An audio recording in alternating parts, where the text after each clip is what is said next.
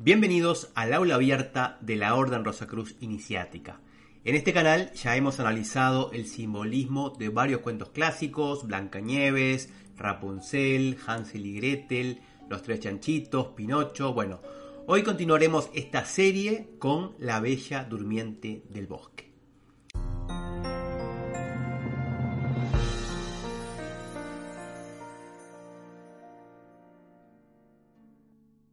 Primer lugar, es bueno recordar que el título completo de este cuento es La Bella Durmiente del Bosque. Y aunque la mayoría de las veces se omite esta última parte, en verdad yo creo que es muy importante porque el bosque tiene un valor simbólico enorme. Los bosques son un lugar de pruebas, de peligros, donde pueden ocultarse los salteadores de caminos y los fugitivos, con la presencia de animales salvajes, pero sobre todo es un espacio sagrado ideal para ocultar un conocimiento misterioso.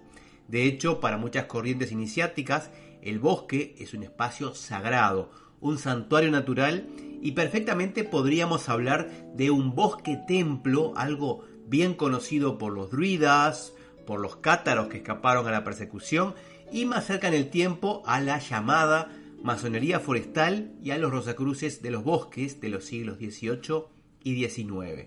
Aunque casi todos ya conocen el cuento, voy a hacer un resumen brevísimo, aunque hay, hay que dejar constancia que existen varias versiones de este relato. Tras una larga esterilidad, un rey y una reina tienen una hija. Cuando la niña cumple un año de edad, invitan a un festejo en honor de la niña a tres hadas madrinas, en algunas versiones son siete hadas, en otras son doce. Estas hadas, las que mediante encantamientos le otorgan dones positivos. Pero entonces irrumpe una bruja o hada malvada de un país vecino a la que no habían podido invitar porque no había platos suficientes. Y esta, ofendida, sentencia que el día que la princesa cumpla 16 años, se pinchará un dedo con el uso de una rueca y morirá. No obstante, una de las hadas buenas, esas hadas madrinas que ya conocemos, y que todavía no había otorgado su don a la princesa, mitiga la maldición de la bruja o hada malvada, de manera que cuando la princesa cumpla 16 años, se pinchará el dedo con un uso de una rueca, pero en vez de morir, va a dormir un siglo, o sea, 100 años. El rey y la reina prohíben todos los usos y todas las ruecas de hilar en su reino y los mandan quemar todos a una gran hoguera, pero todos en vano. 15 o 16 años más tarde, al cumplir la edad indicada, la princesa, curioseando en una torre del castillo, encuentra a una anciana que hila con un uso de una rueca. La muchacha lo toma, se pincha el dedo con el uso de la rueca y cae dormida. El sueño se expande a todos los habitantes del reino. En algunas versiones vuelve esa hada madrina que había mitigado la maldición y es ella que eh, trata de que acompañen en su sueño a la princesa. Bueno, y el, todo el reino queda cubierto bajo una espesa vegetación de espinas, de zarzas. Cien años después, un príncipe escucha la historia de la bella durmiente y se dirige al castillo con intención de despertarla. La vegetación le abre paso o en otras versiones él mismo con una espada se va haciendo paso, va rompiendo, destruyendo y cuando llega al castillo encuentra a la princesa dormida y queda cautivado por su belleza. Le da un beso, la despierta, se enamoran, se casan y finalmente tienen dos hijos, una niña a la que llaman Aurora y un niño al que llaman Día. Y bueno, hasta aquí el relato que tratamos de compendiar teniendo en cuenta sus diferentes versiones. El eje de esta historia es obviamente el sueño de la princesa. Entonces, si observamos la historia desde lo simbólico, tenemos que descubrir a qué está aludiendo ese sueño, qué está representando. Por lo tanto, si llegamos a descubrir qué es lo que duerme, los demás elementos simbólicos de la obra van a quedar más claros. Desde lo iniciático, este sueño solamente puede aludir a dos cosas que en definitiva hablan de lo mismo. La conciencia, la conciencia dormida, o la energía serpentina de Kundalini. Las dos tradicionalmente aparecen dormidas y entonces a través de una cesis, o sea, de un trabajo interior, estas pueden ser despertadas. Por lo tanto, al hablar del despertar de Kundalini y del despertar de la conciencia, estamos hablando exactamente de lo mismo porque, según enseña la doctrina tradicional, cuando existe una completa alineación o purificación de los centros sutiles o chakras, o sea, a través de un trabajo interior, Entonces sí es posible la liberación de la energía kundalini, que en un trabajo integral, completo y consciente, acontece en una forma simultánea con la llamada iluminación o iniciación. En otras palabras, cuando el trabajo interior se hace de forma adecuada, el despertar y el ascenso de la energía serpentina es simultáneo a la iluminación y por eso decimos que la iluminación no es la consecuencia del despertar de Kundalini, sino que se despierta Kundalini por haber logrado la iluminación. Este punto es importante y puede llevar a malas interpretaciones. Por otro lado, la princesa y el príncipe están aludiendo a dos elementos polares bien conocidos, uno negativo, pasivo, inmóvil, femenino, y el otro activo, móvil, masculino. Estamos hablando de Mercurio y azufre, yin y yang, luna y sol. Cuando encontramos personajes masculinos y femeninos en los cuentos, hombres y mujeres, no se está hablando, no se está haciendo referencia al sexo masculino y femenino en sí mismo, eso simplemente es quedarse en la cáscara. El alma humana no es masculina ni femenina, y estos dos principios siempre hacen alusión a algo que está adentro de nosotros. Dos tendencias, dos fuerzas, una de empuje, otra de resistencia. Y esto es importante, esta historia se sitúa hace mucho tiempo o bien hace muchos, muchos años, lo cual significa que también está aconteciendo aquí y ahora, en este preciso momento, en nuestra alma. En ese lugar, en esa escenografía, es donde tenemos que situar esta historia. Por todo esto, esta conciencia dormida representada por la dama en la torre del castillo, es decir, en un elemento, esta torre del castillo, que alude a un eje, a un axis mundi, también nos habla del centro, donde será el encuentro con el príncipe y este encuentro va a ser sellado por un beso que obviamente nos está hablando de un evento que en la alquimia se conoce como matrimonio alquímico, la unión de los contrarios, la coincidente opositorum, hieros gamos, las bodas alquímicas que se producen dentro de nuestro Atanor. Del mismo modo que en Oriente hablamos de Devi Kundalini durmiendo enroscada en el Chakamuladara, eh, o sea, en la base de la columna vertebral, en lenguaje alquímico podríamos hablar del mercurio coagulado, ese mercurio prisionero que puede ser liberado por la acción del alcaest, o sea, del disolvente universal. Como vemos, estamos ante un equivalente homeomórfico, como le llamaría Raymond Panicar, de tres cosas que superficialmente parecen ser diferentes. La conciencia por un lado, Kundalini por otro, el mercurio coagulado en tercer lugar, pero que están trasluciendo un proceso idéntico. Pasemos a la princesa que en la versión de los hermanos Grimm se llama Dor Rugien, es decir, Rosita Espinosa, aunque en el hermoso ballet de Tchaikovsky pasa a llamarse Aurora, que en verdad eh, la versión de Perrot era el nombre de la hija de la princesa.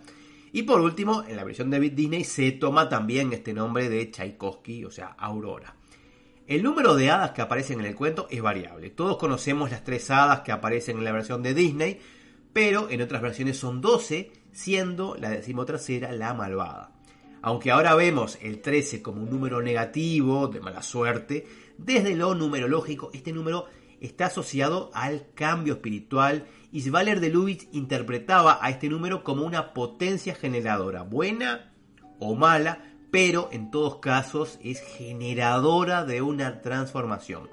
Cuando aparecen 12 personajes, el decimotercero, que puede ser en la Biblia, en los Evangelios, Judas Iscariote o bien en este cuento, la Hada Malvada, estamos hablando de un elemento disruptor, pero que al mismo tiempo es necesario para que la historia se desarrolle y para que haya una muerte y una posterior resurrección. De hecho, no podemos olvidar que en el tarot el arcano 13 es la muerte, aunque desde lo simbólico siempre tenemos que interpretar esto como una transición más que como una aniquilación. De todas formas, el número de hadas, como decía antes, siempre es variable, 12 para los hermanos Grimm, 7 para Perrol, 3 para Tchaikovsky, pero en todos casos estos son números potentes, el 12, el 7, el 3. El hada malvada maldice a la niña y una de las hadas buenas reduce esa maldición a 100 años. Por reducción teosófica, 100, 1 más 0 más 0 nos remite al uno, a la unidad, al centro, al eje de la rueda, el fin de un ciclo. La princesa, tras pincharse el dedo con el uso de la rueca, fue colocada en el aposento más lujoso del palacio en una cama bordada de oro y plata. Y estos dos metales están aludiendo al matrimonio alquímico que debe producirse el sol y la luna. En otras palabras, podríamos entender entonces que la princesa, el alma, duerme entre lo vertical y lo horizontal, lo de arriba y lo de abajo, como en cierta forma una entidad que está atrapada entre dos mundos. El hada que logró atenuar la maldición reaparece en escena y para que la princesa no se encuentre sola al despertar, duerme a todo el reino y todos sus habitantes entran en una especie de letargo, en un no tiempo, en una cápsula espacio-temporal, en un compartimento estanco, ajenos al devenir del mundo y envueltos por una vegetación impenetrable, con zarzas y espinas que impiden el paso. Las espinas, como bien sabemos y como ya hemos analizado en este canal en dos videos, en el de la vía espinosa por un lado y el del simbolismo del acanto por otro, están aludiendo a las pruebas iniciáticas, al triunfo sobre las adversidades que puede ser sintetizado en la frase latina ad astra per aspera, o sea, hacia las estrellas a través de las dificultades, teniendo en cuenta que al recorrer la senda iniciática tenemos que estar preparados para enfrentar desafíos de todo tipo, desafíos físicos, emocionales, mentales y espirituales. El palacio de la princesa, es decir, el palacio de nuestra alma, que está cubierto por una tupida vegetación y una muralla espinosa, nos está hablando de una gruesa costra que impide ver la realidad, de una energía estancada que necesita ser liberada. Aquí podemos recordar, por un lado, los 70.000 velos de la tradición islámica que nos separan de la fuente primordial y que deben ser levantados, desgarrados uno a uno para llegar justamente a esa fuente de luz. O también podemos encontrar a los collas de la tradición vedantina, las cinco capas que cubren a Atman y que suelen compararse a las capas de una cebolla. En la tradición occidental, Santa Teresa de Ávila representaba al ser humano como un castillo diamantino y ubica a la divinidad en el centro de la fortaleza estableciendo incluso una interesante comparación con el palmito. Aquí el palmito y la cebolla y los velos y estas espinas, toda esta cobertura están hablando exactamente de lo mismo. Y dice Santa Teresa, poned los ojos en el centro, que es la pieza o palacio a donde está el rey, y considerad como un palmito que para llegar a lo que es de comer tiene muchas coberturas que todo lo sabroso cercan. El príncipe, impulsado por un amor sincero, puro, generoso, empuña una espada, que la espada como siempre representa la voluntad, y con esta se va abriendo paso heroicamente entre las espinas, cortando, penetrando, buscando cumplir su propósito y alcanzar la cima del palacio, la torre donde duerme la princesa. En la película de Walt Disney de 1959, La Bella Durmiente, encontramos todos los elementos magníficamente dispuestos. El héroe, la espada, los escollos, las espinas por un lado y el dragón que precede la escena por otro, y por último la dama dormida. Y cuando ésta es despertada con un beso, regresa la primavera, vuelve la vida a todo el reino.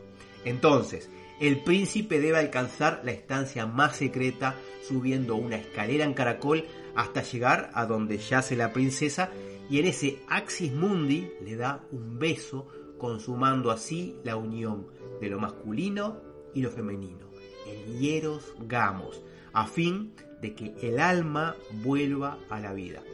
El beso que despierta a la dama durmiente representa varias cosas, el amor incondicional, la perfecta complementariedad, la concordancia de los opuestos, alma y espíritu. En otras palabras, es el elemento de conexión de lo alto y lo bajo.